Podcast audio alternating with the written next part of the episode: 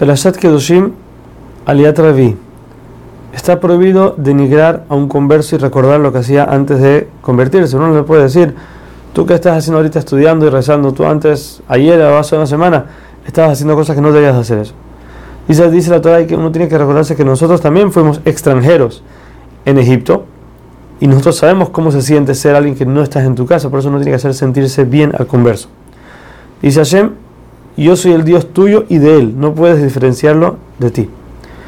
Ahora cuando una persona hace una transacción, va a vender algo por peso o por medida, tiene que tener cuidado de no mentir en todo eso referente a los cálculos en las medidas, en el peso.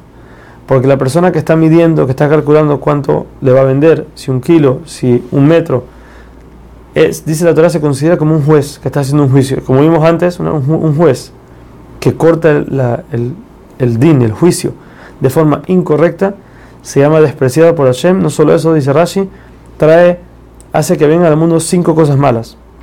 Dice, impurifique la tierra, profana el nombre de Hashem, hace que la presencia de Hashem se aleje de nosotros, que el pueblo de Israel caiga, Dios no lo quiera, por la espada y que seamos expulsados de la tierra. Por eso hay que tener mucho cuidado en todos los temas monetarios, de ser siempre correcto en todo.